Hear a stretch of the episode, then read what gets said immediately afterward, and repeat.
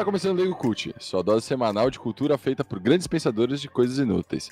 Eu sou o Léo Casare e aqui comigo mais uma vez, dividindo esse espaço sonoro, Gui Volps. Fala pessoal, depois de falar de tanto filme ruim no último episódio, vamos falar de coisa boa, né? E hoje a gente tem uma participação maravilhosamente especial de alguém que finalmente entende alguma coisa, nosso querido amigo Henrique Gils.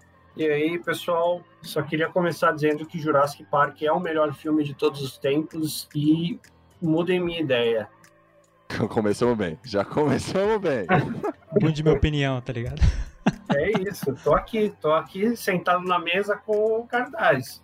Jurassic Park é o melhor filme de todos os tempos, mudem minha opinião. Polêmico, polêmico. O tema de hoje, como o Léo bem comentou, é Jurassic Park. Então a gente vai falar desde o início, em 93, quando surgiu o primeiro filme, passando por todos os filmes da franquia, que já somos cinco, e o que esperar para o próximo, que se tudo der certo, se a pandemia não atrapalhar mais, ele vai sair em 2022. Antes de mais nada, recadinhos iniciais. A gente está nas redes sociais no Insta e temos Twitter agora também. Então, se quiser acompanhar a gente, gostar do nosso trabalho aqui no podcast e ver um pouco de bastidor, as nossas postagens, ficar ligado com Conexão App novo, só seguir a gente lá. Instagram, arroba LegoCult. Twitter também, é só procurar LegoCult que se você encontra a gente. Uma forma de contato também é por e-mail. Fiquem à vontade para mandar sugestão de tema, crítica, reclamar da, da gente. E a gente tem o Discord. Caso vocês queiram falar com a gente, sugerir temas, a gente vai estar lá no canal do Discord. Todos esses estão disponíveis no link que está na bio do Insta. Então, bora pro episódio. Solta a VT, editor.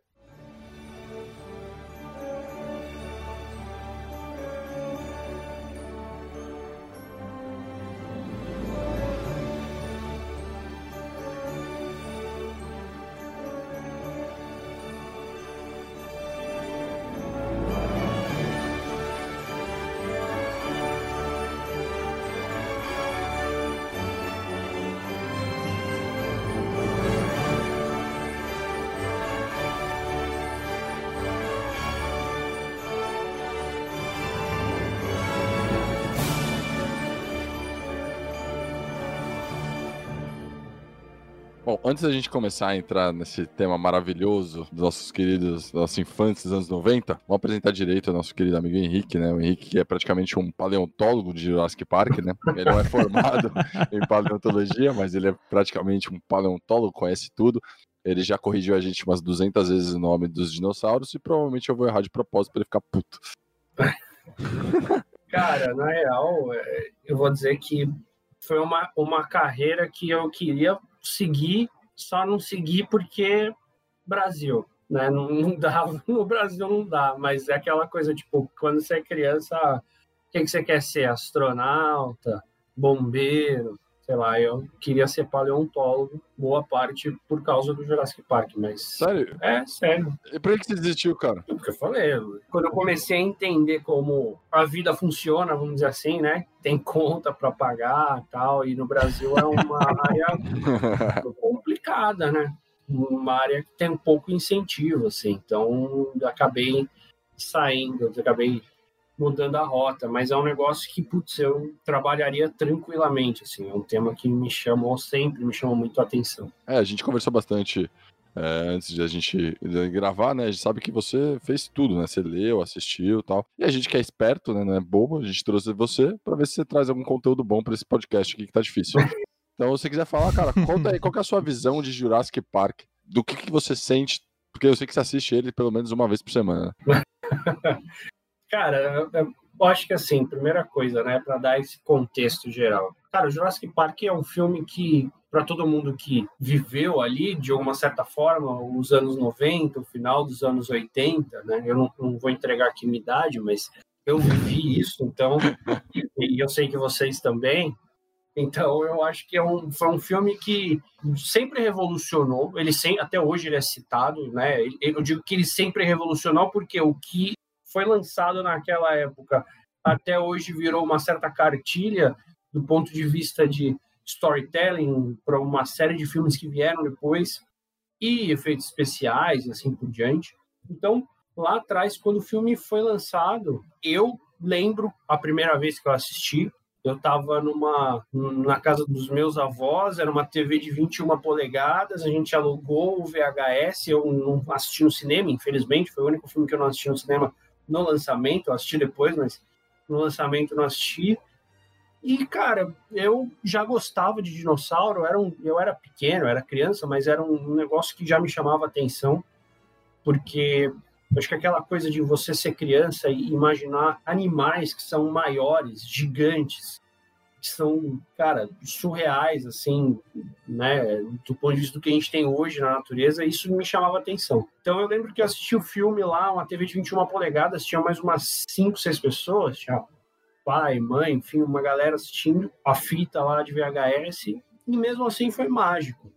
Mesmo assim foi um tá tatuado na minha memória assim aquelas cenas iniciais, né? Do, deles chegando na ilha. Primeiro, aquela cena inicial, primeira vez que você vê um dinossauro, não a primeira, né? Mas que você efetivamente vê um dinossauro de corpo inteiro, com o brachiosauro ali comendo tal, e o doutor, o Alan Grant, né, sente aquela tontura. Eu consigo narrar aquela cena, porque é um negócio que realmente fica na memória.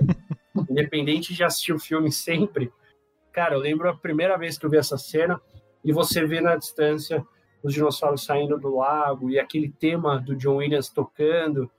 E aí o John Hammond fala aquela famosa frase, né? Bem-vindos ao Jurassic Park. Então, é um negócio que marca, cara. É por isso que existe o cinema, é para te levar a um lugar que você provavelmente não consegue ir na sua vida normal, seja na, na, de uma forma mais de imaginação, enfim. Então, é, foi isso, cara. Eu, é, eu, acho que foi por isso que marcou. Não tem muito motivo específico. Ô, Henrique, mas o. Porque assim, pelo menos eu, cara, antes de gravar, eu não sabia que o filme era baseado no livro, na verdade. Quando a gente comentou que era baseado no livro, eu falei assim, what the fuck? Que é tipo, mataram a minha infância. Achei que tinha sido tudo criação do Spielberg, tá ligado? Olha, e cara, aí eu descobri eu... que foi baseado no livro, cara. Eu não sei, você, eu, eu, não sei se vocês já sabiam do livro, da existência. Eu particularmente não sabia, que é do glorioso Michael Keaton. Eu, não, então, não, quando a gente foi gravar, eu já sabia, mas assim, também minha infância foi destruída quando eu descobri. Aliás, fiquei sabendo, adivinha por quem, né? Pelo nosso querido paleontólogo, a gente já é amigo já faz um bom tempo. E não tem como ser amigo do Henrique e não falar sobre o Jurassic Park, né? Cara, mas é, eu não acho que a, infância é destruída. Na verdade, eu fiquei. Eu, eu não, na época, eu também não sabia, eu fui saber já era até um pouco mais. Não mais velho, mas já foram alguns anos depois do filme, né? Mas eu fiquei felizaço, assim, porque na real, o filme é aquilo é uma obra que está feita, né? Aliás, o, o, o, livro, ele é fiel 100%? Eu não li, tá? Eu sei que tem, mas não, é. nunca cheguei a ler. Ele é 100% fiel ou ele tem coisas que, tipo, saiu do, do, do contexto do, do filme e faltou, por exemplo? Na verdade, assim, para dar um contexto geral, primeiro veio o livro e depois veio o filme. O, o filme foi baseado no livro. Então, cara, ele fez no dia 20 de novembro, agora fez 30 anos. Então, o Michael Crichton, né, que é o escritor, antes de lançar o livro, ele já tinha vendido os direitos para Universal. Então, foi uma jogadaça de mestre. Aí, dando um pouco do contexto do Michael Crichton, ele é um puta ator. Ele tem outras histórias que ficaram famosas. ER, né, o plantão médico que passava na Globo, é uma história de Caralho, é dele, mano? É dele. Ele não sabia, velho. É, eu sabia ele que ele tinha escrito alguns roteiros, mas não sabia que era dele. É, o, o, o original, né? A, história doido. original é dele. Ele que criou, ele lançou Congo, eu não sei se é um filme, é um filme, não vou dizer que é meio, não é underground, porque tinham vários autores famosos, mas é um filme dos anos 90 também, meio de ficção científica, envolvendo gorilas e, e tempos. Uhum. É, é engraçado então, né, porque ele passa desde uma parada bem realista, que é o ER, né, até pra ficção científica envolvendo animais, se é que a gente pode dizer assim, né, tipo gorila, Exato. dinossauro e tal. Exato. E talvez pouca gente saiba, mas ele, ele foi o cara que criou também o Westworld, né? Que é a série agora da HBO, que, que vem aí fazendo sucesso. Não vou falar muito da, da, da última temporada, que, enfim, a primeira temporada eu acho excelente. E ele é, foi um filme, né? Que ele lançou, ele dirigiu e baseou a história da série. Então, foi a primeira vez que ele começou a falar sobre parque temático, porque a história é como o do Westworld, né? Um parque que as pessoas pagavam para fazer um praticamente um roleplay ali de Velho Oeste. E aí ele lança esse livro lá no final dos anos 80 já tendo vendido os direitos para a Universal, para o filme, porque a Universal viu aquilo e falou, cara, isso aqui dá um filme. Não tinha como não dar, né? Aliás, né? Não tinha como não dar, né, cara? A, a, a história é tão bem. É, é uma ideia tão maravilhosa. Não tinha como não ter virado um filme. É isso aí. É maravilhosa. Não vou falar muito, mas é. E ele escolheu o diretor que ia fazer o filme. E aí tem uma história que, quando vendeu, quando o, o Michael Crichton vendeu né, os direitos para a Universal, quem levou ele para fazer um tour nos estúdios da Universal foi o Spielberg. E aí, durante esse tour, o Spielberg falou: Ah, e aí, né? Quais são os projetos tal? E ele falou: Ah, tem uma história aí que eu tô vendendo para a Universal que envolve genética e dinossauros. E aí, nessa conversa, o, o Spielberg falou: Ah, legal. E aí ali ele já estava vendido, já estava comprada a ideia que o Spielberg ia ser o diretor, que, enfim, ele já tinha escolhido, ele queria que o Spielberg fosse o diretor do filme, porque ele achava que o Spielberg era um dos únicos caras que iam conseguir passar a visão que ele tinha da história do livro para a tela, né? É engraçado que o, o Spielberg na, na, no documentário ele fala que ele queria implorar, né? Ele queria pedir pelo amor de Deus, eu tipo, eu quero gravar esse filme porque é a minha vida esse filme, é o, é o filme mais importante da minha vida.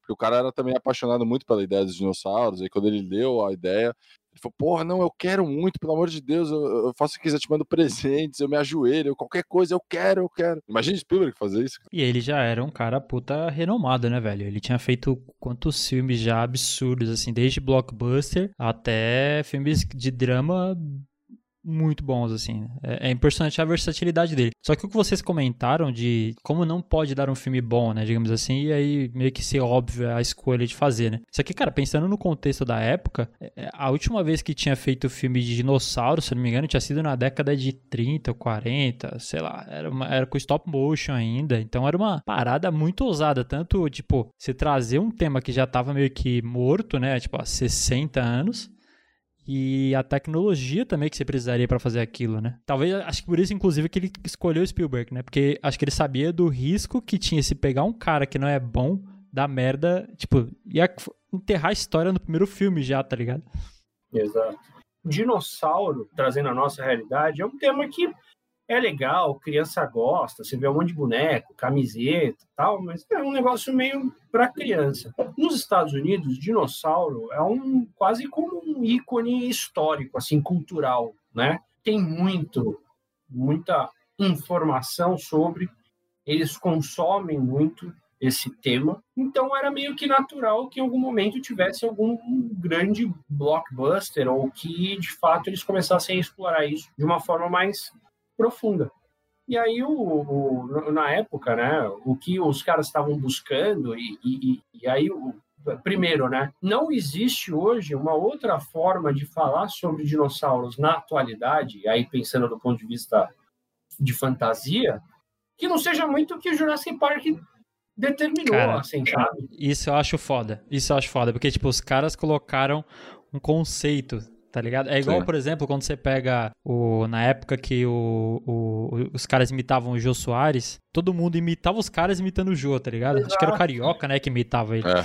Então, tipo assim, o, o, Jurassic Park figura referência. Tipo, tem, quando você vai ver com a realidade do que seria, em teoria, né, do que seria os dinossauros, né, tem muita diferença, né? Os caras fizeram muita adaptação para ficar da hora numa obra cinematográfica. E isso virou referência, mano. Cara, eu, eu achei isso foda, porque, tipo, o cara chegou num patamar absurdo ali de ele criar uma, um conceito, saca? Eu acho isso muito foda. É, eles não tinham muito o que fazer também, né? Porque ou você faz é, o período que eles existiram, ou você faz um pós. Pra fazer o pós, você matou. Não tem, não tem mais uma ideia que dá pra salvar, que não vai ficar com o cara de Jurassic Park.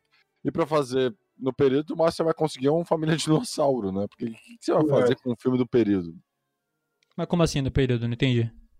Não, porque assim, ele foi extinto há 65 milhões de não, não, não, não. O que eu queria dizer é assim, tipo, por exemplo, se você for pegar os registros científicos, muitos dinossauros seriam penas, por exemplo, umas plumagens seriam mais coloridos e tal.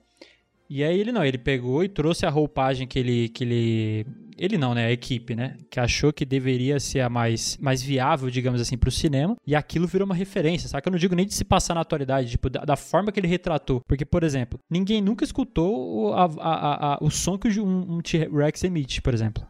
Ninguém nunca escutou. E ele tornou isso a referência. Tipo, hoje é meio que consenso comum, tá ligado? Que o sonho é aquele.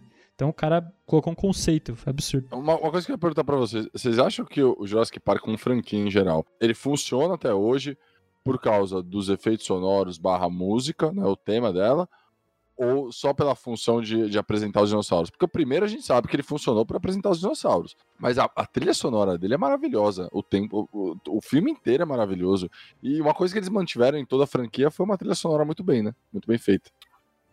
É, o John Williams é gênio e dispensa apresentações. Só para citar alguns filmes que ele fez, além do Jurassic Park, primeiro ele é parceiraço de trilha sonora do, do Steven Spielberg, né? Mas tirando o Jurassic Park, ele fez Tubarão, Harry Potter, só ele fez a trilha do Star Wars. Esqueceram de mim. Esqueceram de mim. Então, assim, é um cara que cara é, é um gênio. Ele é um gênio da música e da trilha sonora. Então, acho que sim, essa questão icônica da trilha sonora é, é, o que chama muito a atenção do filme. Quando você ouve a música, você sabe que é Jurassic Park. Você é. sabe que é aquela temática de aventura tal. Agora, o que um negócio que eu acho muito engraçado é que uma das cenas mais icônicas do Jurassic Park, que é a cena dos desligam a energia do parque, o T-Rex escapa, apesar de você ter um gênio como John Williams, é uma cena que não tem trilha sonora. É uma cena que ela é totalmente silenciosa do ponto de vista de música. E lenta, né? É uma cena lenta. Porque você imagina que vai aparecer o T-Rex, vai ser uma cena de velocidade, de ação. Não, ela é lenta, ele vai tipo se aproximando com calma. Eu acho muito foda isso. Where does he think he's going? When you gotta go, you gotta go.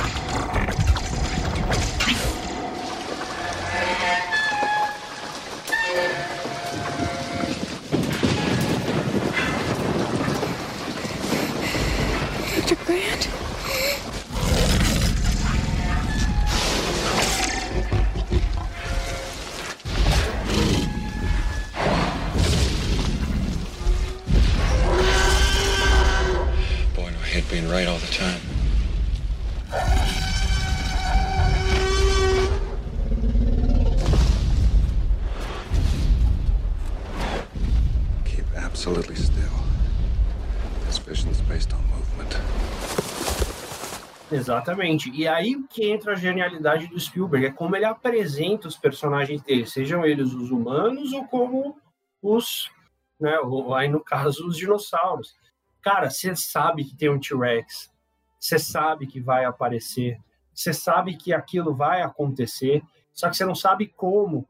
E aí você quer, como espectador, ver o T-Rex, porque é uma estrela do filme, pô, é um dos principais dinossauros só que ele vai mostrando só pedaços e sons, aí a cabra some, e aí daqui a pouco ele escapa. E o legal é que aí são nesses detalhes que você vê como o cara é gênio. Prime as primeiras cenas que ele aparece, você vê de dentro do carro do, dos visitantes ali com as crianças. A visão deles, né? Exato, é como se estivesse dentro vendo junto aquele monstro aparecendo e você fala, putz, é agora, o que, vai acontecer? Então, cara, é, é por isso que eu acho que o filme fez tanto sucesso e até hoje faz sucesso e, e, e monta aí um caminho para os os seguintes, né? E a gente até comentou em outros episódios já sobre essa questão da trilha, né? Porque é o que vocês comentaram, John Williams é um gênio e fez uma parceria absurda com o Spielberg. E como isso é, a meu ver, tá em falta ultimamente. Né? Tipo assim, é difícil você pegar um filme recente e você falar, porra, esse filme foi um filme foda e conseguiu gerar uma trilha que você lembra do filme só pela trilha. Que isso aí você tinha muito no passado, né? Você tinha muito no passado isso. Tipo assim, Halloween, você tinha o Exorcista, Jurassic Park. E, cara, recentemente, não me recordo nenhum filme tão foda assim ou filmes tão fodas assim que por causa da trilha, saca? Será que é porque é, o investimento maior hoje é em CGI, animação e tal, e eles esqueceram um pouco desse tema, cara? Porque a gente sabe que ainda tem no Oscar o, o a melhor trilha sonora e tal. Mas a, foi juntado agora, se não me engano, recentemente até. Juntou, né? Virou trilha sonora e efeitos uh, de, de, som, né? Então é, tudo, é, meio que tudo junto, não tem mais um específico. É, aí eu vou, eu vou discordar um pouco, porque tem um cara que hoje é, é, é, é, o cara que cria a trilha sonora, que também eu acho um gênio, não vou dizer igual o John Williams, mas está tá chegando, que é o Hans Zimmer. Eu gosto muito, mas eu sei que não é um dos principais filmes do Nolan, mas Interstellar, para mim, tem uma trilha sonora surreal. E o Hans Zimmer é um cara que vem construindo trilha sonora após trilha sonora também de sucesso. É um cara que criou, por exemplo, a trilha é, sonora eu... do Rei Leão. É isso que eu ia falar. É, eu concordo. Eu concordo, o Hans Zimmer é absurdo. Ele fez a trilha de um dos meus filmes favoritos, que é o Batman o Cavaleiro das Trevas, que porra. Exatamente. Eu tenho, no, tenho no Spotify um medley que ele fez um show, se eu não estou muito enganado, em Berlim, que é absurdo. Tem nove minutos de duração só só, em Praga, isso. Só música instrumental e eu sempre quando rola eu deixo tocar, tá ligado? Porque sou fã. Mas no geral eu diria que assim, claro, você tem os pontos fora da curva, igual o Hans Zimmer, que é um cara que já vem de muitas décadas, né? mas recente assim, eu diria que a trilha tá, tá um pouco de lado, saca? E nos próprios Jurassic Park, aí talvez a gente vai entrar numa polêmica aí, mas assim, a trilha eu acho que tem sido é, muito mal utilizada, cara. Tipo, a, o, que, é, o que a gente falou do, do, do, Spielberg, né? Tudo bem que aí entra na genialidade do cara. Mas no filme 1, por exemplo, ele sabia. Ele, primeiro que ele criou uma música que hoje você escuta e já fala: Jurassic Park, foda-se, é isso, acabou. Você não consegue confundir, ainda que seja música clássica. Usou elementos de, de silêncio em certas cenas, como essa cena do, do T-Rex, que é absurda. E aí nos filmes recentes, cara, você perde um pouco isso. Fica aquela, aquela trilha de Jumanji, tá ligado? De, de filme, filme de aventura a todo momento e frenético, frenético, você fala, respira, calma, tá ligado? É, isso é muito louco, né? Porque o, o, Henrique falou dessa cena do, da apresentação do T-Rex, que era, o, acho que o, o carro-chefe do filme, né? Que era apresentar o, o, sei lá, o mal do filme, né? O que as pessoas deveriam ter medo. E na segunda parte que ele aparece, que ele corre atrás do Jeep, que tá o Malcolm e tal, já é uma trilha com um pouco mais de ação, né? Então a trilha já é mais rápida e tal. Então a partir daquele momento que ele fez a apresentação, que ele mostrou quem é, aí é só paulada, né? E aí você sente um certo desespero ali, mais ou menos, sei lá, do, da metade do filme pra frente, né? É. É, com certeza. Cara, a trilha sonora merece um episódio à parte, sabe? Ah, com certeza. A hundred million years ago, there were mosquitoes, just like today. And just like today, they fed on the blood of animals, even dinosaurs. Sometimes, after biting a dinosaur, the mosquito would land on the branch of a tree and get stuck in the sap. After a long time, the tree sap would get hard and become fossilized, just like a dinosaur bone, preserving the mosquito inside. Como que eles recuperavam o DNA. Para quem não assistiu um filme de 30 anos, quase, enfim. Ah, é impossível. Eu, eu não quero. Não é eu, eu, eu, vou dar alguns spoilers de Jurassic Park aqui, desculpa aí quem não ouviu, quem não assistiu, perdão. Mas é, é isso, assim, é, o, o, os insetos picavam o dinossauro, consequentemente, eles tinham ali o sangue do dinossauro, né? Eles mantinham o sangue do dinossauro, eles pousavam numa árvore, vinha a seiva da árvore encapsulava esse inseto com o sangue em seiva. Depois de, milha, de milhões de anos, iam lá os paleontólogos, encontravam esses, esses insetos e dali conseguiam retirar o DNA desse sangue que estava dentro do inseto. E foi assim que ele conseguiu trazer o DNA numa época que essa questão de estudo de DNA, né, de, de sequenciar ali, né, o DNA estava tava começando, era um assunto extremamente quente no meio científico, e o Michael Crichton trouxe isso para a história do, do Jurassic Park. E como eu falei, hoje você não consegue pensar numa outra forma de trazer dinossauros senão essa. Aí que entrou a ciência e falou: não, pera lá, não tem como, porque você precisa de tecido mole para conseguir pegar o mínimo de, de DNA sequenciado. E aí, mesmo. O DNA não dura tanto tempo assim também, né? Isso que é bizarro, né? A ciência teve que vir e falar, gente, ó, é o seguinte, ó, o DNA só dura não sei quantos milhões de anos em de, determinados é, momentos, e, e, tem que ser, tipo, tem toda uma, uma física que tem que estar tá lá para ele. E aí a, a, a, ciência tem que vir e falar assim, gente, é só um filme, parem.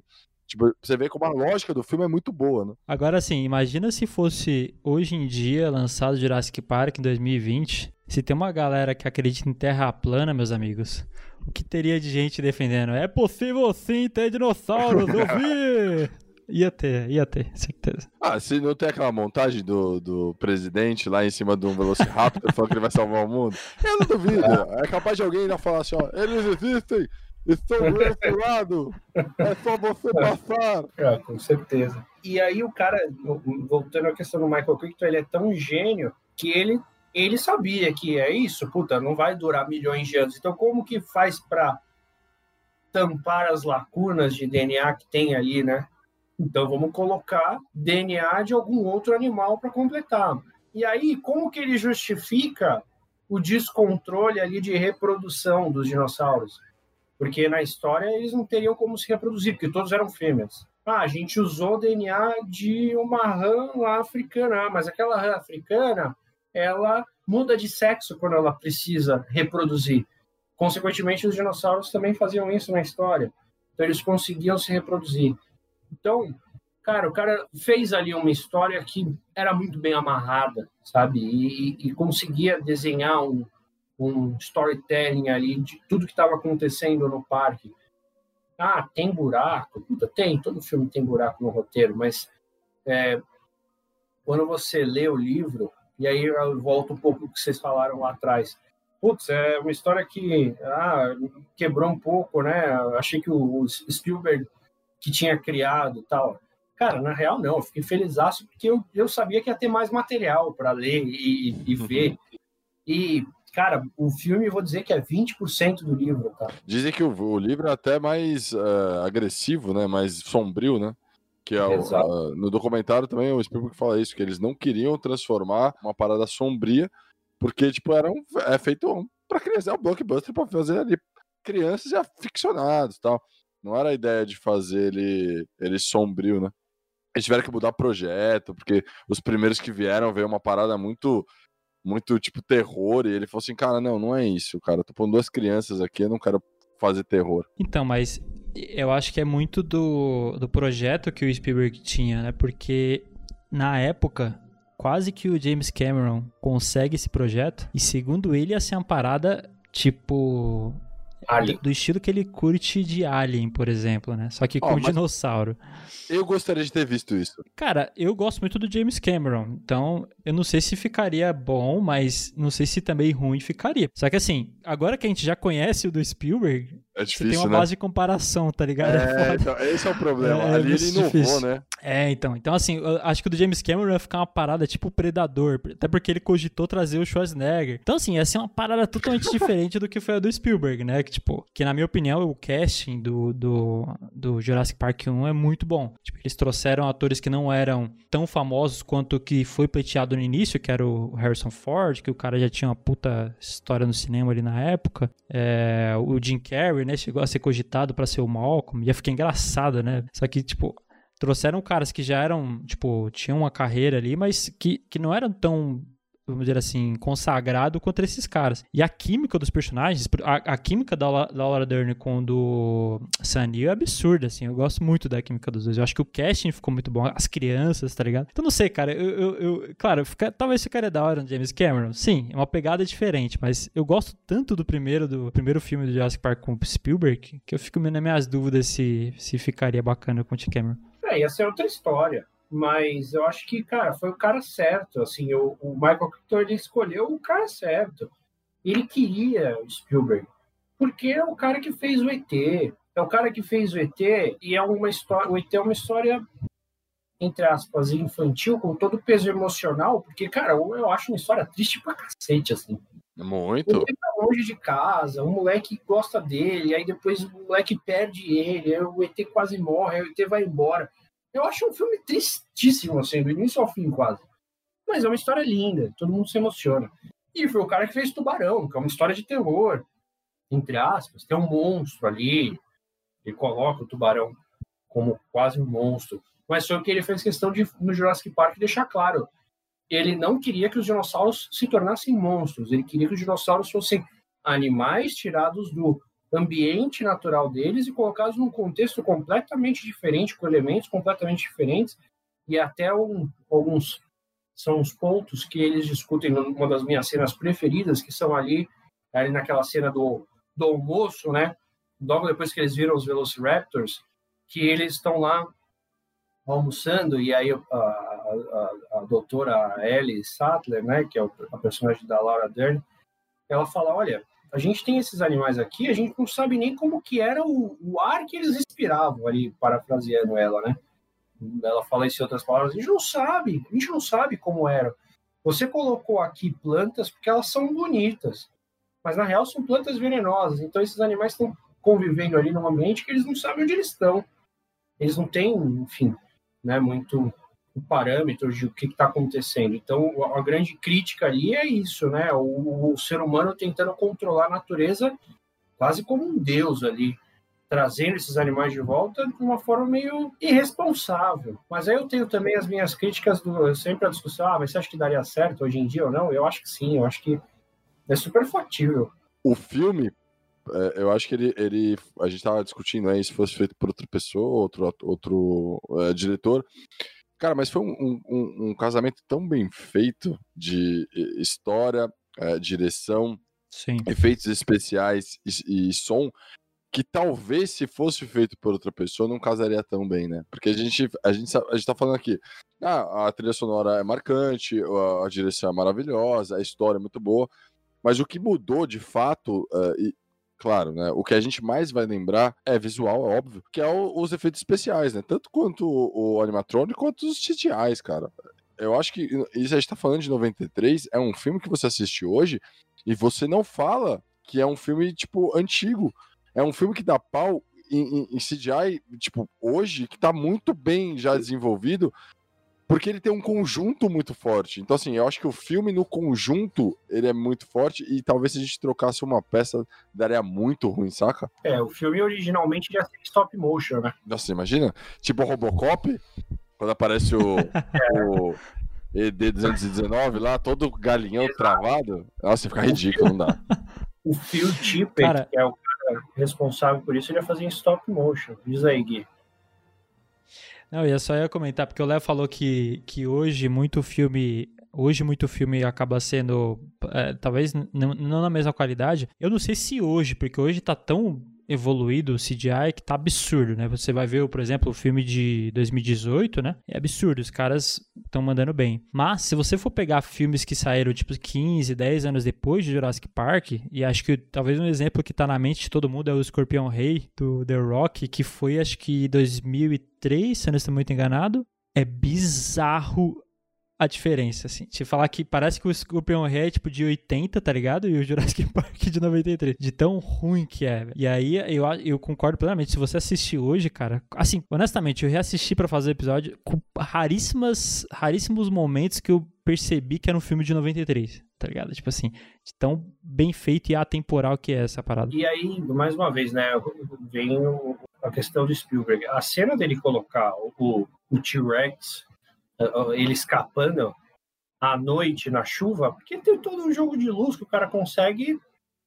colocar ali, obviamente para criar tensão, porque, cara, quando você é criança, nada mais assustador do que uma noite chuvosa e você no escuro numa situação de terror ali, né, de, de perigo ali.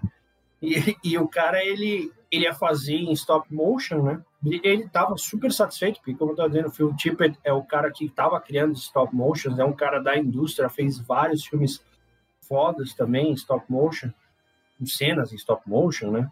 E os caras falaram, mas assim, tem uma tecnologia chegando, que é essa questão de CGI, que a gente consegue criar esses dinossauros como se fossem de verdade.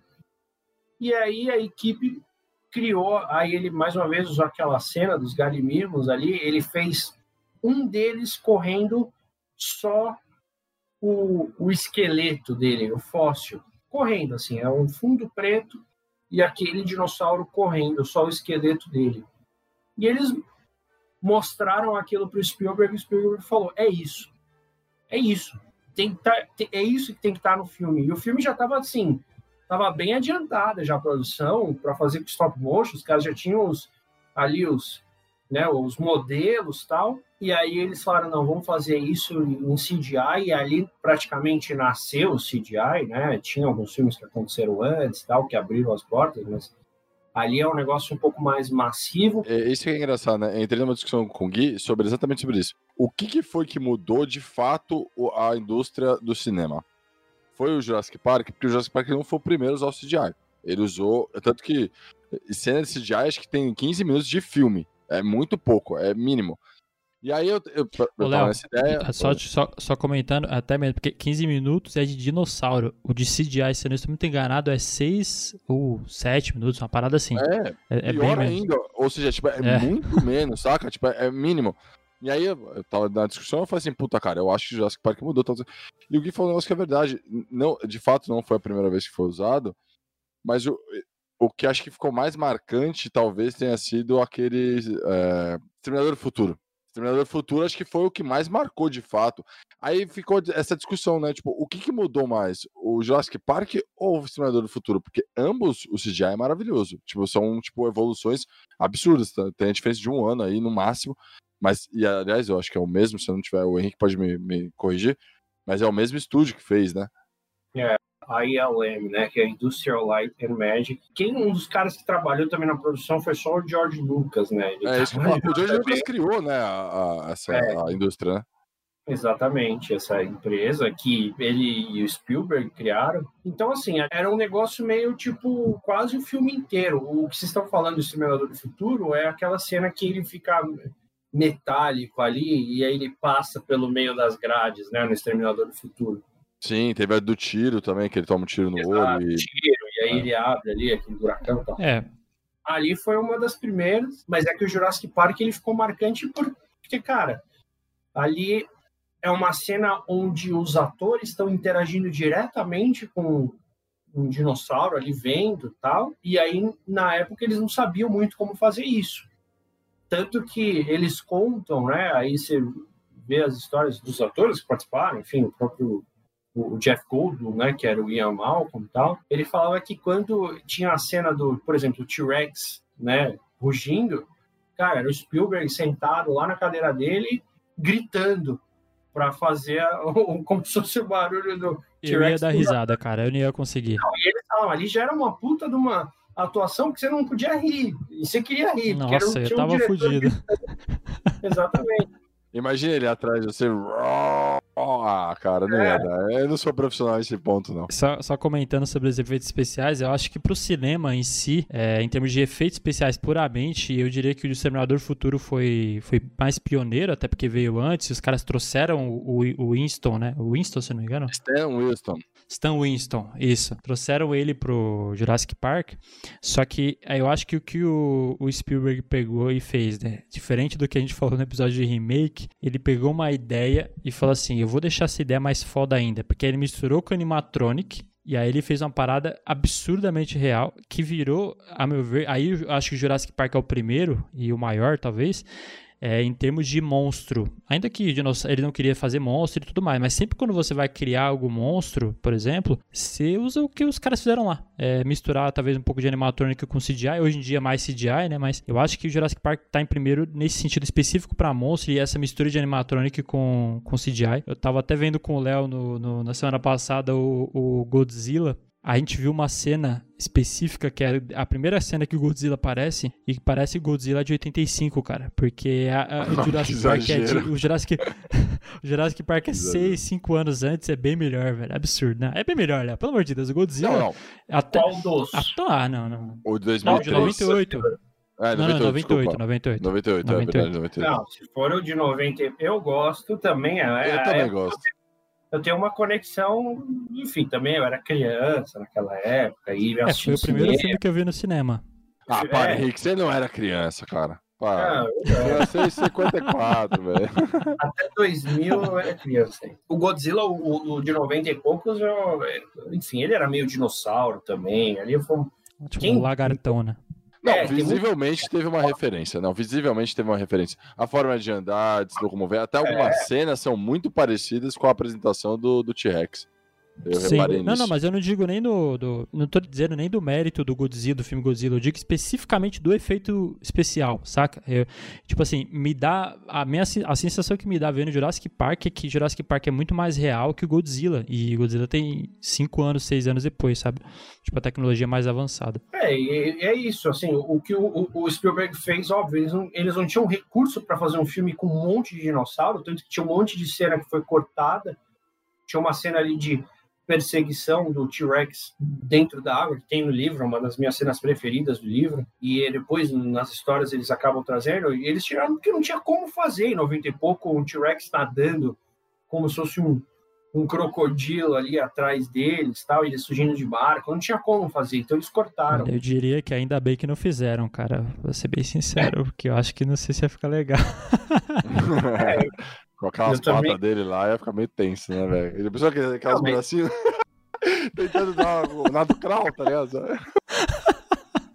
Cara, mas vou dizer que eles nadavam pra caralho, assim, tipo iguana, assim, eles têm um rabo, né? Enfim, eu não vou ficar contando essa história. Não, não, é- é- isso, isso é legal, sabe? Isso é legal, sabe por quê? Porque, assim, muitos paleontólogos, eles discutem que, assim, e a gente fala bastante disso, eu e o Gui, que, assim, você tem que entrar no universo do filme.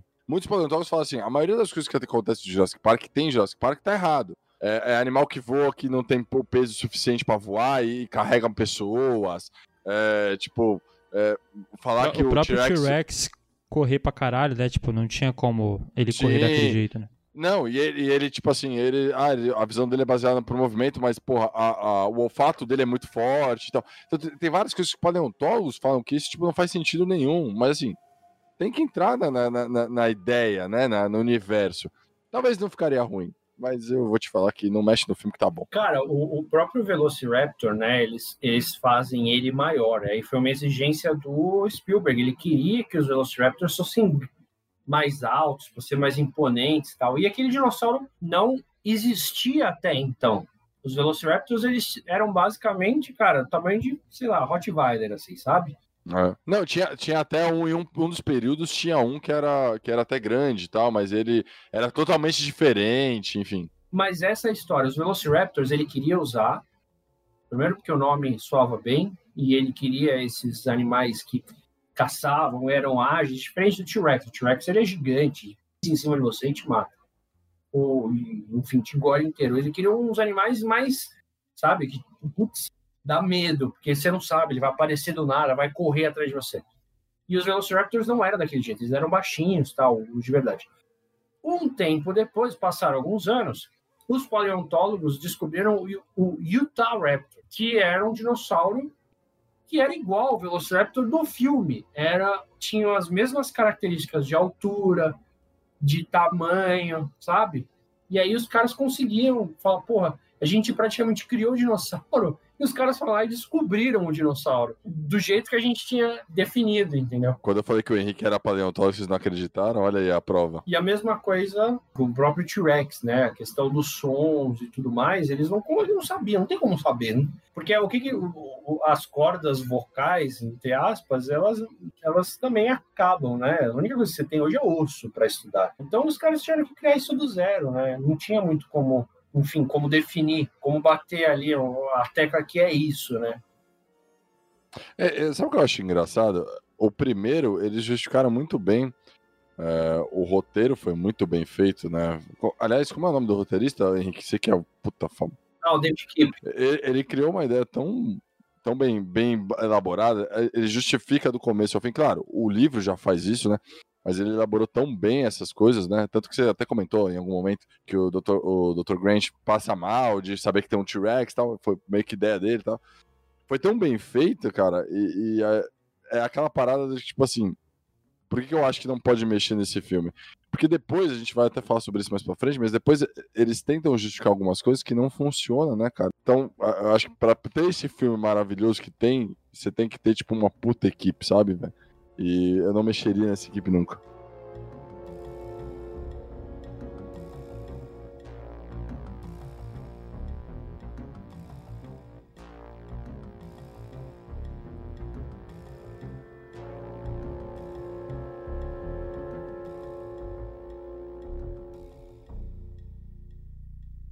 E falando em roteiro, é o que eu tava comentando lá na, no início, né? Eu acho que a, a, química que os personagens têm vai, passa muito pelo roteiro. Eu acho que foi um roteiro, a meu ver, muito bom, considerando que é um blockbuster, que é um filme que foi feito para ser uma aventura. Eu vi muita crítica sobre o roteiro, mas eu particularmente gostei. E aí, cara, aquela cena do almoço que a gente até comentou, né? Que eles discutem a ética do, do, do parque em si, né? De reviver os dinossauros. Cara, uma cena muito boa. Tipo, um diálogo muito bom, aprofundado, tá ligado? Tipo, cara, você não, não vai esperar ser um filme de drama que você vai discutir ali para ganhar um Oscar da atuação. Não, mas considerando a, o estilo do filme e o filme se propõe a discutir isso, eu achei que foi uma discussão bem bacana. E o roteirista mandou bem. Né? Tipo, ele pegou uma história que já existia, que é um livro, e aí emendou num, num, roteiro que ficou muito bom. Soube usar todos os personagens, né? Porque todos os personagens têm o seu arco, tá ligado? E, e, porra, eu gostei pra caramba, cara. Cara, o Alan Grant, né? Ele é baseado num paleontólogo real, que é o Jack Horner. E o melhor de tudo é que o Michael Crichton ele baseou o personagem Alan Grant no Jack Horner e esse cara ele serviu de consultor para o filme. Então, os, os, personagens eles são muito bem contados porque eles têm realmente uma conexão ali que faz sentido entre eles. Então, putz, você tem ali o Alan Grant, que é o cara que é apaixonado por dinossauro e, e, e conhece, é um, um, um, um né, ele estuda isso, ele trabalha com isso ali. Tem a Ellie Sattler, que é um, também uma paleontóloga mais focada em botânica, e faz sentido ter ela na história, porque aquela cena do Triceratops doente, ela que consegue descobrir o que está rolando, e até ela antes, né, quando eles estão chegando ali naquela cena do Brachiosauro, ela tá com uma folha na mão, ela fala, mas não faz sentido, porque até ali eles não sabiam que tinha um dinossauro de verdade. Ela tá com uma folha na mão, ela olha e fala, mas não faz sentido, isso aqui é uma, uma planta que não existe mais, tal, não sei o quê. E tem o, o, o, o Ian Malcolm, que ele é um cara que estuda o caos e ele é o total oposto do John Hammond, né? Tanto que ele usa preto, o John Hammond usa branco. Me explica uma coisa, por que, que um matemático foi levado para lá? Até hoje a gente entrou em várias discussões sobre isso. Eu tenho uma teoria, eu não entendi mas... também. Então, eu tenho uma teoria, mas eu vou deixar você me falar a real. Cara, ele estuda a teoria do caos. Até o exemplo que ele usa, né? Uma, uma, uma borboleta batendo asas num lugar gera um tufão em outro. Então, o, a ideia dele estar tá ali é exatamente para prever todos os cenários positivos ou negativos que podem rolar naquela situação que é totalmente ninguém consegue prever, ninguém consegue saber o que vai acontecer. Então, o, a missão oficial dele ali é para isso. Ele é um analista de de risco, é isso? É, praticamente. É isso aí, o cara do jurídico, quase. e, e, e, ele e ele está ali exatamente para isso, para prever essas situações e discutir o que, que, pode ou não dar certo ou não. Mas ele não é, é. contratado da IGEM, né? Ele, ele é da pela parte do Hammond. Ele que chamou, falou: vem cá, veio a. Quem leva ele é o advogado. É o advogado que leva ele exatamente para fazer essa, essa, essa análise mais profunda. Ok, a explicação, mas eu ainda acho que poderiam ter dito que ele era qualquer outra coisa relacionada que ia ficar melhor, saca? Para mim ficou um pouco forçado. Mas aproveitando essa questão do, do, do que o Léo comentou de potenciais furos de roteiro, e aí não sei se isso tem no livro, né? Porque o, o Alan Grant é o paleontólogo, o Ian Malcolm é o, mat, o matemático, e a. Como que é? Ellen Sattler, né? Se não me engano, é o nome dela? Isso. Isso, ela é paleobotânica, né? Aí eu fiquei me perguntando isso. como que os caras conseguiram é, recriar as plantas. Porque planta não, não foi picada pelo mosquito, né? Não sei se isso tem alguma explicação no livro, ou sei lá. Não. Hum, é, é isso não tem. É... Cocô de dinossauro. É, é. isso. Aí não, não tem. Mas no livro tem as plantas ou não? Tem, tem. Aí eu posso estar enganado também, mas se não me engano, tem. Tanto que o, o Triceratops fica doente por causa disso, porque ele come uma planta lá que é venenosa. Isso. É. Mas aí eu não falo que é furo no roteiro, eu falo que é licença poética. Licença poética. A justificativa quando um filme for ruim é licença poética. Não, eu quero não, ver é- você usar licença poética com Tartarugas Ninja, velho.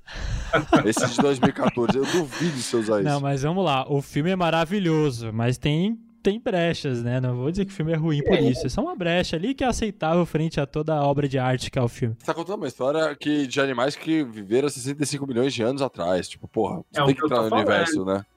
É o que eu sempre falo. Cara, nunca vamos esquecer que a gente está falando de um filme de dinossauros em um zoológico. Então, assim, por mais a sério que a gente queira levar o assunto, é um livro de dinossauros, é uma história, um filme de dinossauros num zoológico, trazidos de volta de um mosquito que picou. Então, assim, sempre vai ter que ter ali um negócio que, puta, não, é uma situação real. A gente está falando de uma reserva de orangotangos na África, que é um negócio que, que certamente existe.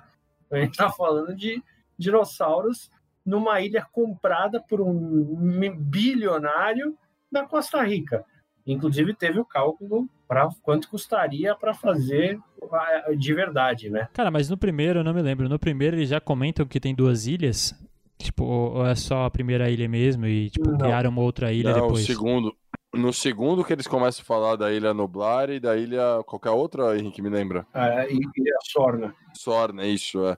Que a Sorna, na verdade, era a que fazia as pesquisas e a Nublar era a que fazia a exibição. Exatamente. É, separados por não sei quantos, 100, acho que 150 quilômetros, uma coisa assim. Depois que teve um sucesso fodido no primeiro, o Spielberg virou para o Michael Crichton e falou: beleza, vamos fazer um segundo filme. Lança um segundo livro. O Michael Crichton já tinha mais ou menos também ali, ele, ele sabia, o cara não é burro, ele sabia que a história dele ia fazer sucesso e ele já tinha ali um esboço de uma segunda história no, né, no, ali na ponta da caneta para escrever. E o cara começou a escrever o segundo livro, que é O Mundo Perdido, que aí já depois foi o filme de 97. E aí começam os erros da franquia. E é aí, meu amigo, que aí começa o erro, velho. Aí, Aí que foi começa... que o barraco desabou. Aí que eu...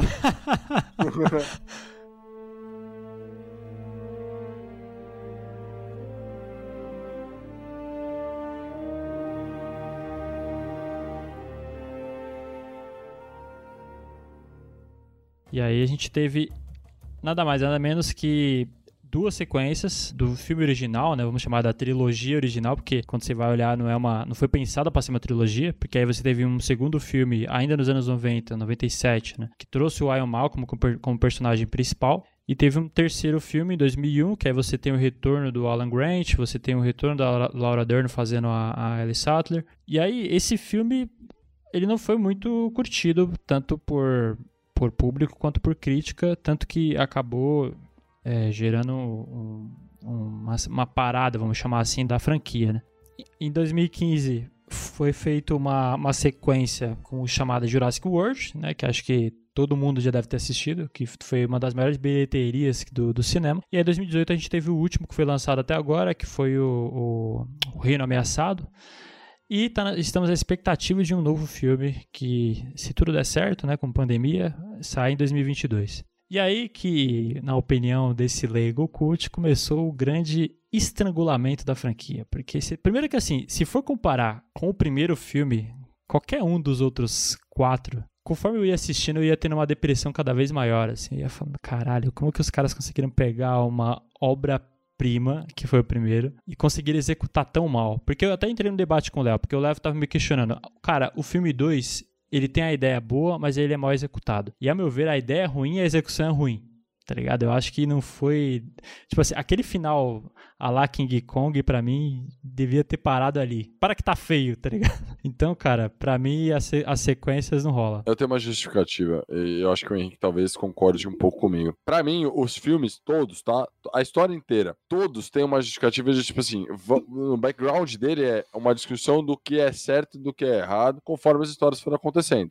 Então, por exemplo, o primeiro foi criar, recriar os, os animais e transformar em parque. O segundo, a caçada dos animais. É, o terceiro é o que fazer com esses animais agora que eles já existem.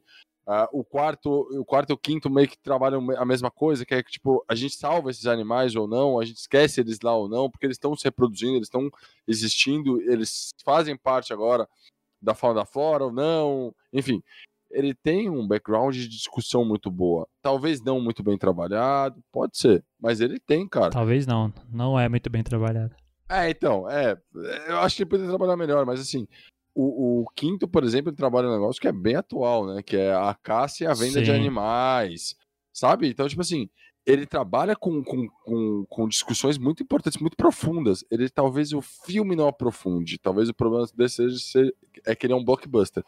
Mas ele tem o seu, o seu, a sua ideia muito boa. Acho que só o desenvolvimento talvez aí fique ruim. Henrique, xinga a gente, fica à vontade. Acho que assim, a primeira discussão é o que é ético, o que não é. Isso é uma discussão que está desde o começo do, do, da história como um todo. No segundo filme, os caras eles sempre têm que ter, achar uma justificativa para os caras voltarem para a ilha. E é mais ou menos isso que eles tentam já no segundo filme. No segundo filme é isso.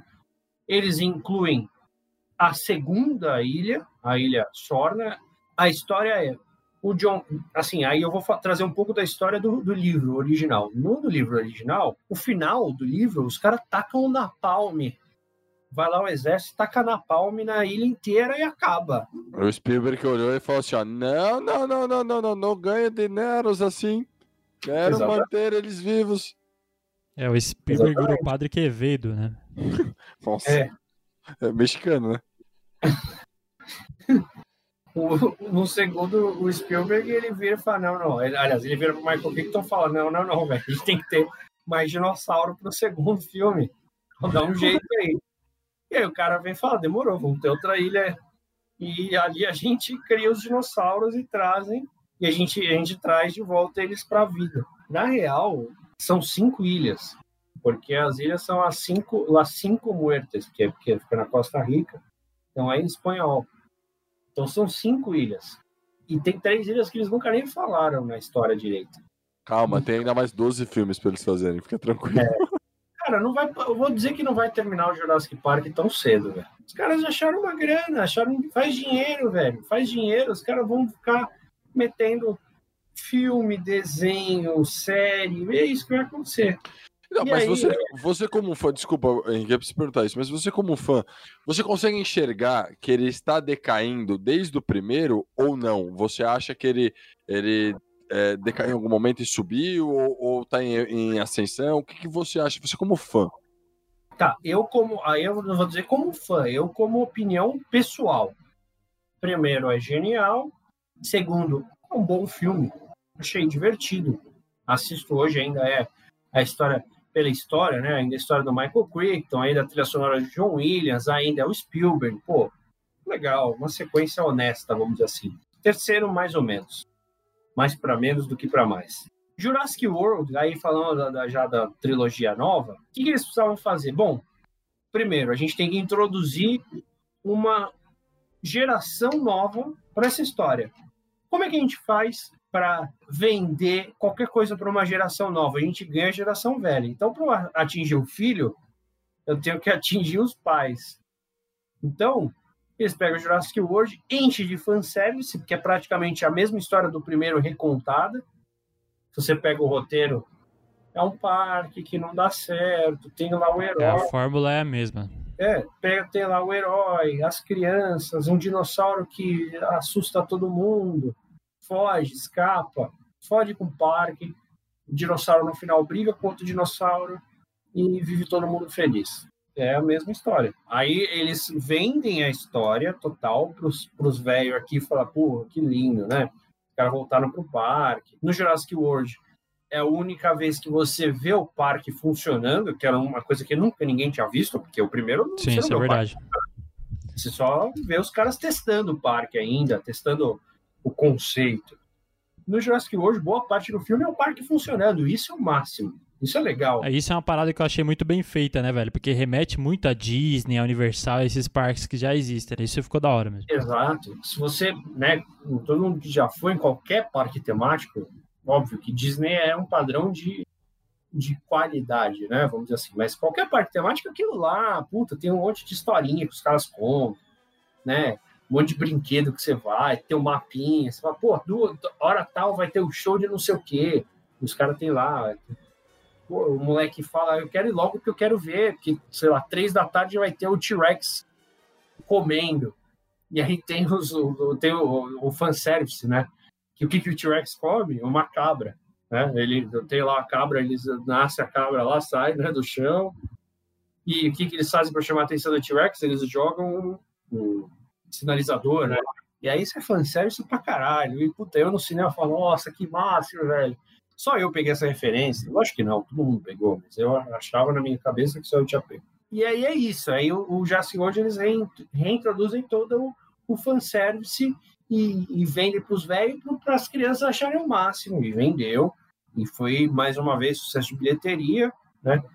E, enfim. Só que os caras estão contando uma história num um novo universo, que não dava para manter na mesma pegada do, da primeira, da, vamos colocar assim, a trilogia original, vai, por mais que o 3 eu não quisesse considerar, mas é, vai, a trilogia original. E aí eles têm que tocar essa história para algum canto não dá para ficar voltando na ilha o tempo inteiro.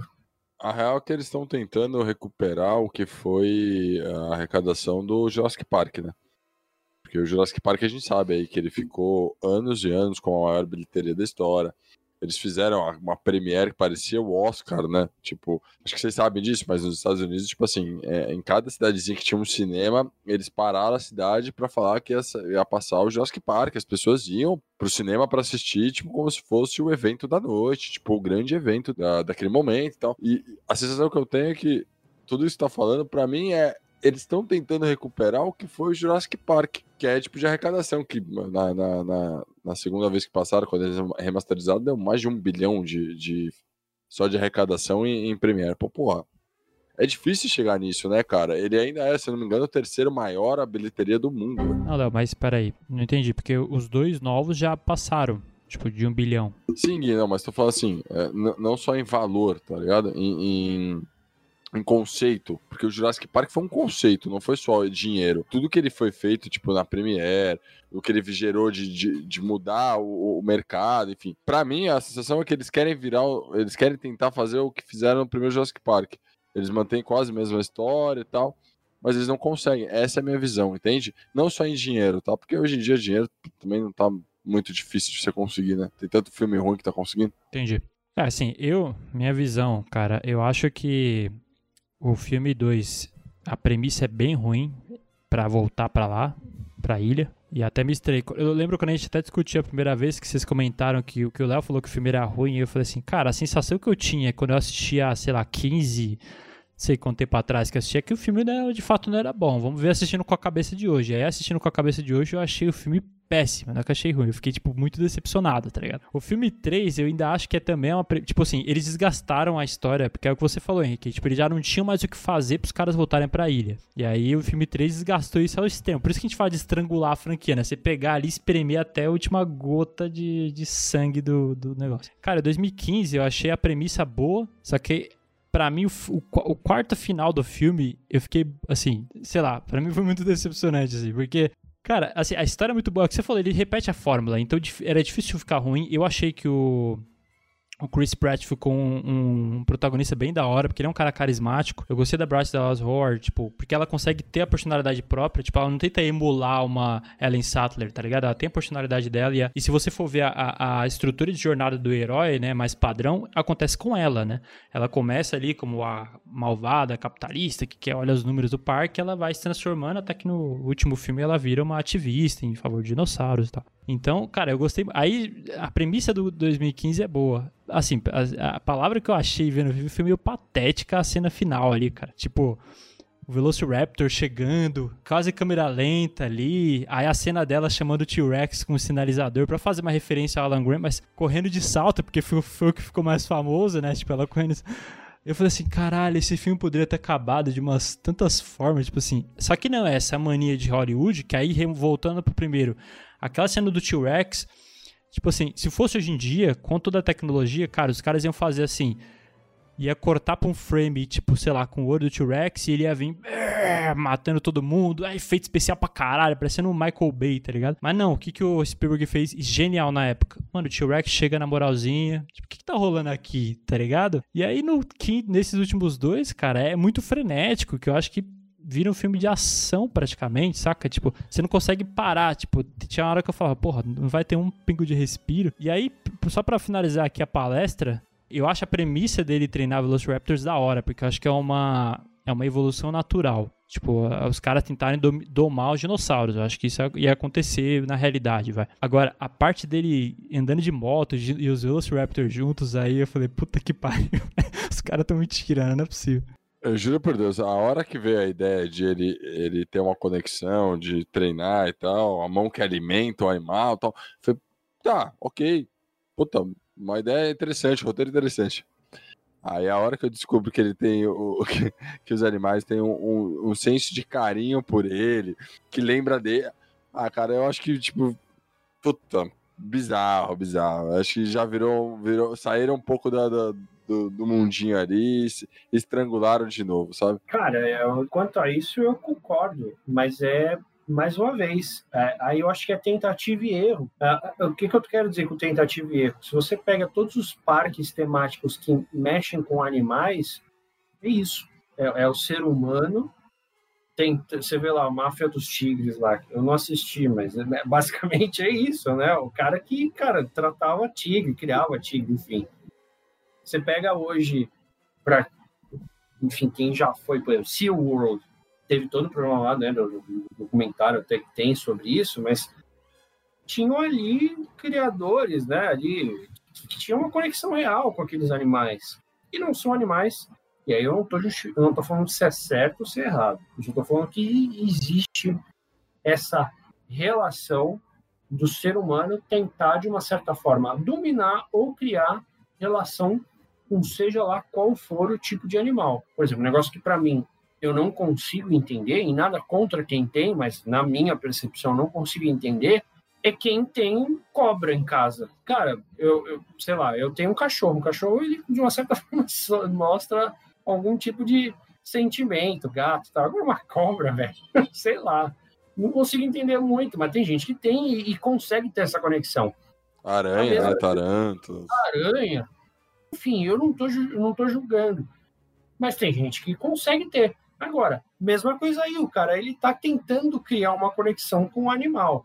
Agora, disso para a cena dele andando lá com a moto, o, o, o Velociraptor do lado, puta, não sei. Aí é mais uma vez o que eu falo que é a licença poética do filme. Mas, mais uma vez, a gente está tentando julgar o cara andando de moto do lado de um Velociraptor.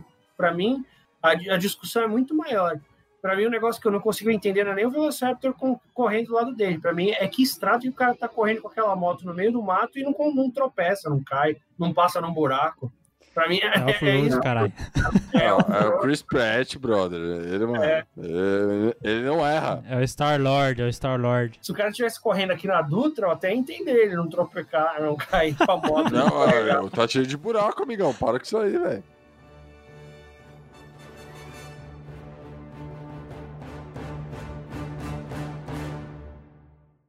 Você pega os primeiros filmes, cara, era um ritmo completamente diferente dos últimos filmes. Por quê? A gente tá falando de um filme lá de 1900 e bolinha, 1960 e pouco, a gente tá falando de um filme de hoje em dia. Se você pegar um filme daquele roteiro e colocar hoje em dia, o que os caras falam? Nossa, que filme devagar. Nossa, que filme não sei o quê. Mesma coisa, o Jurassic Park. Primoroso, é uma história maravilhosa, mas ele tem ali um ritmo, uma cadência de história, de apresentação dos personagens, de efeitos especiais, de dinossauro. Hoje, a galera vai para o cinema para assistir Jurassic Park, o que eles querem ver? Eles querem ver dinossauro. Então, isso vem fazendo com que na própria história vinham entrando novas, novas espécies de dinossauros. Né? Eles vêm introduzindo novos conceitos de dinossauros. Então, isso eu acho que a história ela vai evoluindo muito bem. Mesmo a questão dos híbridos, né, dos, das espécies híbridas que foi adicionada aí na trilogia nova, que, putz, foi um tema que, putz, nossa, cara, eu acho isso a história da trilogia nova conta muito bem. Eu acho que é um negócio super factível. Você está vivendo ali naquele universo o ambiente onde os dinossauros já existem, já é uma realidade. Você olha um dinossauro, ele até em algum lugar eu vi que você olhava um estegossauro que lá em 90 e pouco seria um negócio, nossa, cara, hoje é uma vaca gigante dentro daquele universo, comendo, parado, andando para cá, como você vai lá no zoológico. É muito legal ver um, um, um leão, não é tão legal ver um búfalo, sei lá, comendo, pastando. Puta preconceito contra os búfalos, hein, velho? Vai vir a galera aí defensora. É. eu fiquei pensando aqui, eu indo, no, indo ver um búfalo, velho. Agora, quando eu for ver um búfalo, eu vou tirar uma foto pra você. Tem lá no Zoológico de São Paulo, se for, tem. Fede pra cacete. Então, ali eu acho que eles trazem muito bem essa questão. Cara, isso aqui é uma realidade, é um negócio, a gente precisa evoluir. O que a gente faz para evoluir? A gente cria um dinossauro como a gente quer. E aí, Aí tem um, um né, remete ao personagem original, que é um dos únicos personagens que, que é da trilogia original que aparece no Jurassic World, aí depois entra o Ian Malcolm no Fallen King e tal, mas é o Dr. Henry Wu, que no, no livro é, ele é muito é um personagem muito mais fundamental para a história, Aliás, desculpa, eu ia comentar exatamente isso. Eles deram uma, uma profundidade para ele agora, né? Mas ele merecia uma profundidade no primeiro, cara, porque ele aparece ali muito como um coadjuvante que fala ali meia dúzia de palavras sobre DNA, de como os animais, como eles recriaram, mas ele poderia ter tido um, uma puta profundidade que eles foram dar agora e que eu, isso eu realmente concordo com você, eu achei muito positivo, que faz muito sentido para a história, porque ele é o cara ele é um dos caras, uma das bases da Engen que faz a recriação de animais, né? Tipo, ele era, ele era o que poderia ter sido, tipo, sei lá, um arco muito importante. De, aliás, da trilogia, da primeira trilogia. Eu concordo com você, e, é aí que eu acho que tá a diferença do filme, talvez um foco um pouco mais na história e no drama, do filme que tá focando mais na ação. Porque eu não acho que os caras aprofundaram ele nem lá no primeiro. Tipo assim, ele tava ali claramente para fazer o papel do cara que dá a explicação científica por trás. E aí eu acho que ele faz esse papel até hoje. Tipo, ele não é um cara que foi aprofundado. Por exemplo, você não traz uma questão ética para ele, de ele falar, porra, será que o que eu tô fazendo é certo? Será que. Aí eu acho que sim, cara. No Jurassic hoje tem essa discussão. Do, do Henry, não, cara. Ele, ele, ele é aquele. Ele tá ali para falar a parada científica, tá ligado? Ele tá ali para explicar o que vai ser feito cientificamente. Você não dá uma, uma profundidade para ele nesse sentido de questões morais, tá ligado? Não, não lembro nem de nenhum diálogo diálogo dele, na verdade. Na verdade, assim, o personagem dele, ele tem uma importância muito grande nessa trilogia nova, porque ele trabalhava lá, mas, em contrapartida, nos bastidores, ele estava trabalhando para a Engen. Então, ele criou o, o, o Indominus Rex com uma visão muito mais de como que a gente consegue utilizar isso em outras esferas militares e tudo mais. Então ele teve sim uma importância muito grande. E aí no primeiro é isso, tipo, até o próprio ator, o Bid Wong, ele, ele ficou meio chateado e tal na época, porque no livro o personagem dele é muito importante. E quando ele foi ver, putz, tem essa história, né? Ele foi ver, a, ele foi escalado no papel, ficou feliz e tal. E aí, quando ele foi ver quanto tempo ele ia gravar, ia usar um dia só. Ele tinha um dia de gravação. Ele falou, pô, mas não faz muito sentido. Porque... Meu Deus. Só pra ver o bichinho nascer lá já era, né? É, o personagem tem um monte de coisa e tal. Enfim. Mas, mas, então, esse é o ponto que, aí, é, que a gente tá falando e eu concordo com o Guilherme. Ele tem sua profundidade e tal, mas ele poderia ter, ter trabalhado ele até no segundo, terceiro, porque o que, gente tá, o que eu falei lá no começo, eu acho que tem um background muito importante de discussão de, tipo, uma, uma parada filosófica, né? Do, é certo ou errado, do que é feito. Faz uma comparação com, com hoje, né? Por exemplo, a caça e venda de animais e tal. Podia ter trabalhado ele, né? É, é até um personagem que foi, tipo, subutilizado. Apesar de ele ter sido aprofundado, que a gente tá falando agora, eu acho que foi muito pouco, foi muito, sei lá, raso, sabe? É, eu acho que nem agora ele foi aprofundado, cara. Mas aí é a questão da proposta do filme, né? Tipo, o propósito do filme, os últimos dois filmes, e eu acho que o terceiro vai seguir essa linha, é ser um filme de ação, aventura, né? Não é de contar uma história tão aprofundada. Por isso que a gente tava até discutindo uma vez sobre isso. Tipo assim, ah, o filme, os filmes trazem elementos de discussão ética e moral? Sim. Só que eu acho que eles fazem isso mal, porque eles acabam não, se, não, não focando nisso quando eles conseguiriam fazer, igual foi o primeiro, por exemplo, que isso permeou toda a história, saca? E agora tá muito focado na ação ação gratuita que, puta, para mim foge um pouco da essência do que foi o primeiro, saca? Sim, o primeiro ele era muito mais. Bom, o primeiro, cara, é o primeiro. É o cara ali é baseado numa história que o cara pensou muito. muito antes de fazer, de lançar. E aí tem um conceito científico que o cara apresenta e tal. Tá aí uma pergunta que eu gostaria de fazer para vocês. Vocês acham que essa, essa nova geração de histórias e tal, ela, ela tá começando ou já se perdeu das suas grandes essências, né, do, do, do que era o Jurassic Park? Porque a gente teve uma troca de é, roteiro, de diretor, enfim, de, de, todo aquele conjunto que a gente falou no começo, que fazia o, o, grande movimento?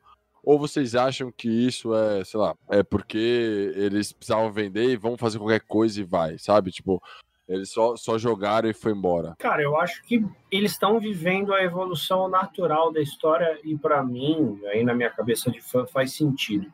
Aí eu vou cutucar um pouco uma outra franquia que para mim não faz sentido. Tem duas, na verdade. Velozes e Furiosos. Aí eu acho que não, faz, não tem nada a ver com que, né, propósito original do negócio com o que está hoje em dia. Transformers também foi um negócio que foi meio evoluindo para um negócio que também eu nem assisti o último, não sei nem do que se trata. Sei que Anthony Hopkins entrou no meio da história ali, não sei também muito porquê. Botaram ele de alguma forma, né? Tipo, fala assim, já mataram. tá, tá aí sem fazer nada, vem cá, dá um jeito aqui. Agora, o Jurassic Park, cara, sempre tem esse fio condutor que é a ética do ser humano sobre a natureza, né? Como que o ser humano ele age em cima da natureza. No primeiro momento era a discussão em cima de trazer esses animais de volta à vida e como qual que era o direito que o ser humano tinha em cima deles. E hoje em dia é isso já é uma realidade, já existe ali uma discussão em cima disso e o que, que a gente pode fazer com, com essa realidade. Então, hoje, e aí eu acho que fazendo o arco para o próximo filme, do que, que a gente. Que por enquanto ainda tem ali, até tem um, um, uma sinopse oficial do filme, mas é, a gente só vai saber realmente quando lançar.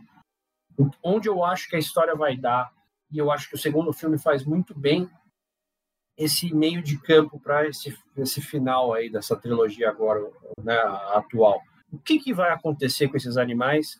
numa realidade que todo mundo tem acesso a essa tecnologia de ter dinossauros. Todo mundo já é uma realidade, eles já existem naquele universo. Então, assim, você tem ali um cara que é um fazendeiro, então o cara ele vai ter uma plantação e em vez de ele ter 15 Dobermans, ele vai ter um T-Rex para cuidar dessa plantação, entendeu? Você vai no hotel fazenda, em vez de você fazer um passeio num cavalo, você vai fazer um passeio num Triceratops, que é muito mais legal. Então, Sim, não, e, e, é uma coisa é verdade. É, se você vai para o interior da, da, de São Paulo, por exemplo, você vai em várias outras fazendas que a gente está falando e você é, convive com animais que não são tão agressivos. Porque aqui a gente está falando de T-Rex, de Velociraptor e tal.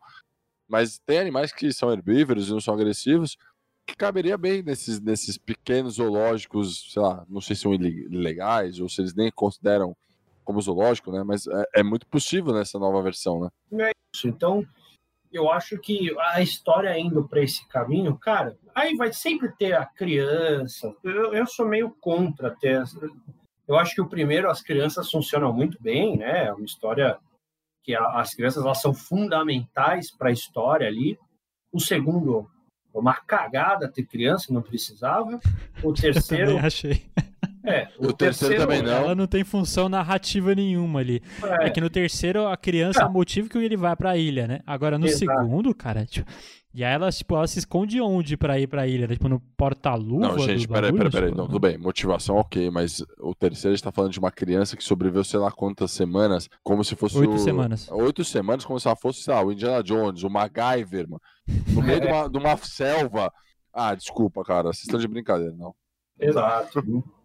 O terceiro não tem muita. Não, enfim, é, é, de fato, só tem história porque teve a criança indo caindo lá e tal, beleza. Mas o molequinho, eu acho que ele manda bem até. Da menina, da última, não sei, vamos ver o que, que vai dar. Uma, uma, boa atriz, menininha nova, criancinha lá. Ela tem essa questão dela ser um clone no final. E aí é um outro elemento que incluíram no Fallen Kingdom, que aí sim, também é um negócio que nunca, nunca nem falaram, que o John Hammond tinha um, um, um brother ali, um, um parceiro de.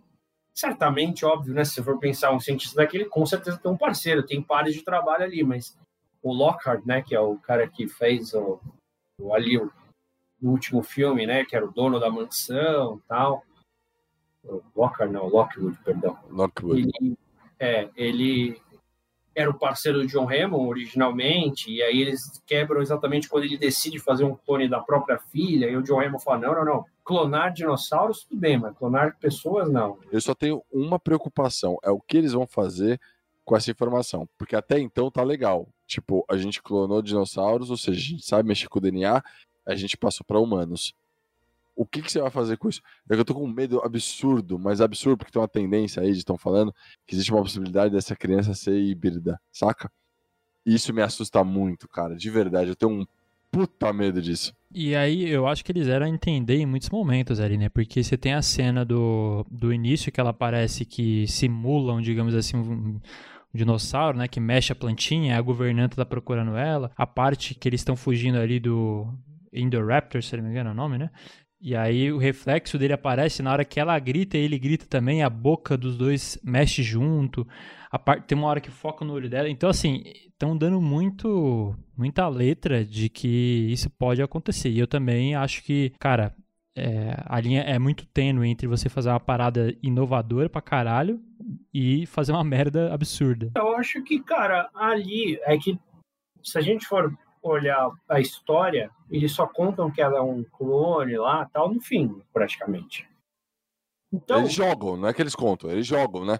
De Exato. repente, numa cena de ação, eles jogam lá, pá, clone. Isso, mas isso tudo que vocês estão falando, esses elementos, eles vão durante a história. Então, acho que ali é muito mais elementos narrativos para você começar a pescar que ela era um, né, um clone, ela foi gerada né, e não concebida Talvez o mesmo histórico dos animais, você quer dizer, né? É, putz, é como os dinossauros, né, criaram essa menina clonada de uma pessoa que morreu, que a história é essa. Né? Aí eu vou falar já do filme novo, desculpa que não assistiu, mas ela é isso aí, ela é o clone da filha do cara, né? A filha do cara morre e ele vai lá e faz o clone da própria filha, tanto que durante a história ela não vê muito foto da mãe, não tem essa, essa jogada que o cara eles jogam lá na narrativa. Foi um bom plot twist. Eu, eu achei é. positivo, cara. Eu acho que não precisava. Aí é um fã do Jurassic Park falando. Não precisava.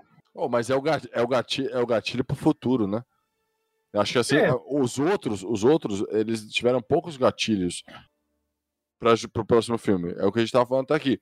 Eles finalizavam bem o, o primeiro, aí jogaram dois e três, puta, sem justificando qualquer coisa. Aí veio o quarto, que puxou a ideia do primeiro, e aí o quinto agora, que também foi jogado. O que eu acho, né, minha opinião, é que esse quinto ele tem um, um, um gancho pro próximo, porque agora a gente sabe, a gente tem certeza que vai falar da criança. Do, o background de discussão vai ser criança. Então ele tem um link entre os dois filmes, coisa que os outros não tiveram. Talvez assim mostre, sei lá, vou falar maturidade, mas mostra um, um pouco mais de, de conexão dessa trilogia para esse. Pelo menos é o que eu entendi, sabe? É, eu vejo que amadureceram muito na forma de fazer filmes, tanto que você pega o universo Marvel, né? Os caras conectaram 22 filmes, se eu não estou muito enganado, que é o número total de filmes. Então eles, é, assim, já tem uma, um know-how de, porra, vamos fazer aqui uma trilogia e os caras acho que já pensam em toda a história, né? A, a original, né? A pessoa fala trilogia porque são três filmes, mas não é uma história feita para ser três filmes, né? Você tem filmes isolados ali, tanto que no segundo não volta o pessoal principal, né? Depois volta. Agora, acredito eu que os caras já tenham pensado em tudo nessa nessa nova trilogia, né? Do início ao fim ali, para onde a história vai e tudo mais. Não, isso não garante que vai ser bom, né? É, a tendência é, se você pegar os três primeiros filmes, a tendência é que eles dêem uma certa cagada no meio do caminho aí, né? Mas, cara, eu acho que assim, a premissa do próximo, que é o que a gente tava comentando, é muito boa. É, eu acho que, que é a convivência com os dinossauros, né? Pra mim, pelo menos na minha opinião, os últimos filmes, o 2015 e 2018, a premissa é boa. O problema é a execução. Então, pro próximo, eu tô com essa expectativa, porque eu acho que a premissa é ótima, tipo, convivência com os dinossauros e tal, mas eu tô com muito medo da execução. Tipo, de ficar num filme focado em ação, saca? O, o, lançaram, né, no ano passado, um curta do universo oficial, vamos dizer assim, que é o Battle at Big Rock, que é isso. É, e aí, cara, eu acho que é um, é um, é um pitch, né? É um ponto que me chama muito a atenção. E eu, eu achei isso muito legal, que é, é isso, cara, é a realidade de você ter dinossauros inseridos no dia a dia. nos Estados Unidos, aqui é menos, né? Mas nos Estados Unidos tem, putz, esse cara tem problema, ah, você vai lá na Califórnia, em alguns lugares, você vai jogar o lixo, tem um urso lá mexendo no teu lixo. No Canadá falam, pra caralho também, né? Canadá, exato. É, e eles falam, eu mesmo, eu, eu tenho uma época, trabalho, sou de São Paulo, mas eu morei em Manaus. Cara, eu via uns bichos no meu dia a dia, eu putz, eu nunca tinha visto isso em São Paulo. Oh, lá tem dinossauro, não tem? Lá, lá era a minha última esperança no mundo de ter dinossauros. Exato. O pessoal manauense tá puta, velho. Manauara. Eles estão mais putos. Manauara, é verdade. Agora. é verdade, Bota Manauara. É Manauara, é verdade. Olha aí, ó. E, cara, e, e, e, isso era uma coisa que chamava, me chama muito minha atenção, porque é isso, assim, é um negócio que, putz, você vai lá, o, né, o próprio diretor, né, ele, ele, ele fala isso, que você vai lá jogar o teu lixo e tem um dinossauro mexendo no teu lixo, porque eles já estão inseridos na sociedade, entre aspas, né, no dia a dia das pessoas, que é o que o Fallen Kingdom faz, no final é isso. Eles liberam lá não sei se vocês viram a cena pós-crédito dele, é isso, né? Tem lá os pterodáctilos em Las Vegas, lá, lá em cima, né? E eu, e eu tava falando do Battle at Big Rock, que é esse curta, que é isso, né? Historinha ali, é uma família que tá acampando e aparece os dinossauros, mas isso não é o que mais legal. O mais legal é o final pós-créditos do curta, que eles mostram, entre as cenas reais dos dinossauros, né? Então o cara tá dirigindo e do nada aparece, cruza um, um dinossauro no meio da estrada ele bate o carro por causa disso, né? É, aquela coisa de câmera ali filmando, putz, é muito, isso eu acho, isso eu acho um negócio que me, me pegou, assim, sabe? Putz, vai ser um, para esse caminho, vai ser bem legal. E isso é bem inteligente, né? Porque, é, é, de novo, apesar de eu achar que, e acho que o Gui até concorda comigo, é, achar que eles trabalham mal os backgrounds da, da história, eles preferem focar em ação, é, isso é uma parada muito legal. É eles trazerem os animais, se transformando como animais que a gente tem hoje. Eles estão vivendo num mundo que eles não fazem a mínima ideia que a gente né, teoricamente controla, que a gente tem regras e caramba. Então, por exemplo, nem você falou, ah, atropelar um, um animal, igual tem puta, um monte de atropelamento de, de animais silvestres atravessando estradas. Isso é uma puta temática legal. É, e, e, é uma parada que a gente tá falando de estrangulamento, e é isso. É, pô, esse é, é, uma essência tão legal pra ser trabalhado, filme. Eles podiam esquecer um pouquinho a ação, porque a ação já foi falada tantas vezes no filme. Minha, minha, sensação é que assim, já deu. A gente já sabe que a porra dos animais que eles vão criar são, são, são fortes, são inteligentes, são, são tendentes, né? Que é, eles gostam de mostrar isso. Eles podiam focar isso nesse último, teoricamente, nesse né, final de trilogia, colocar uma parada tipo, vamos discutir que eles existem e a gente tem que conviver com eles, sabe? Esse background, esse é, pra mim, pelo menos, é, seria muito mais interessante que só mostrar um monte de ação de um de cada vez um animal maior, mais inteligente, com mais dentes, com mais garras, que caça mais, melhor, sabe? É, eu concordo. Eu queria ver esse filme, mas a gente não vai ver. Eu, não, eu já tô te dando um balde de água fria aqui. Por quê? Tem uma fatura ali para pagar, irmão. Não é barato pagar o Não é barato pagar o Bryce Dallas Howard, agora vai ter Ian Malcolm, vai ter a galera toda original do, do, do, né, do que não deve ser original. nada barato, né, cara? Manda toda essa galera para gravar. Exatamente. Jeff Goldblum é um cara que aí nos últimos tempos está na moda de novo. É um ator que era meio esquecido ali no meio dos anos 2000 e tal. Aliás, o que justifica a morte de Samuel Jackson, né? Porque imagina pagar o Samuel Jackson hoje, velho. Ia sair caro, cara. Lá em 93 era mais baratinho. Hoje tá bizarro. É, tá, é caro, né? Os atores originais voltando. Tem um elenco grande agora. Tem atores importantes hoje em dia, né? Relevantes. O Jeff Goldblum, ele fez o Thor aí há pouco tempo tem uma série dele agora na Disney Plus, né? Que ele fala, uma série divertida, não assisti ainda, tá lá salvo para eu assistir, mas ele ele falando de curiosidades, falando de um monte de coisa, é um ator que tá na moda aí de novo, fez Independence Day, enfim. É, Laura Dern fez um monte de, de séries aí também. O Sam Neill, que fazia, faz o Alan Grant, ele participou do Peaky Blinders também, é um ator sério pra caramba. Aliás, é... eu, não, eu não tinha reparado. Eu, depois que eu fui ver, engraçado, ele mudou muito, né? Tá, tadinho, tá velho, né? Eu não tinha reparado que era ele. É, ele fez vários filmes aí, ele é um puta também, né? É, então, é isso que eu tô querendo dizer, é que tem uma fatura para pagar. Então, cara, pode esperar dinossauro brigando, pode esperar explosão, pode esperar criança, isso tudo vai ter. É do é da história.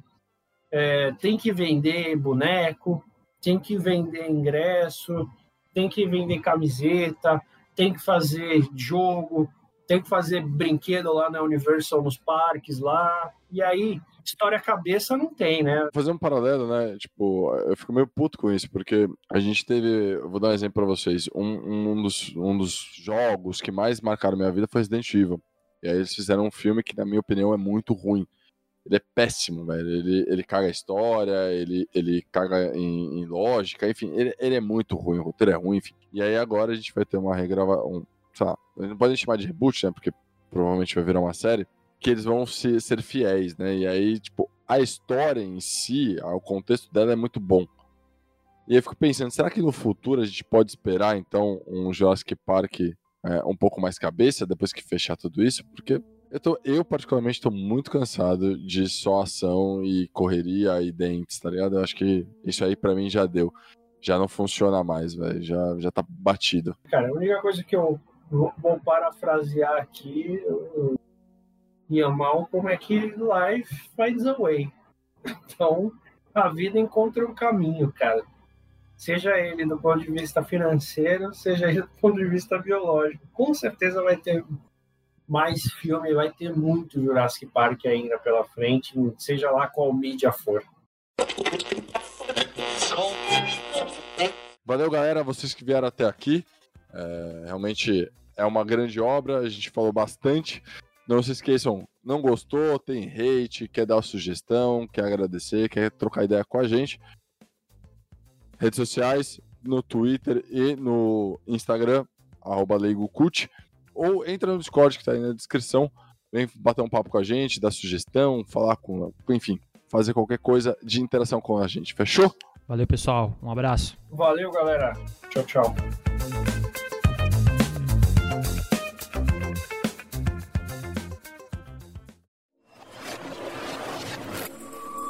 Este programa foi editado por Ilha Flutuante.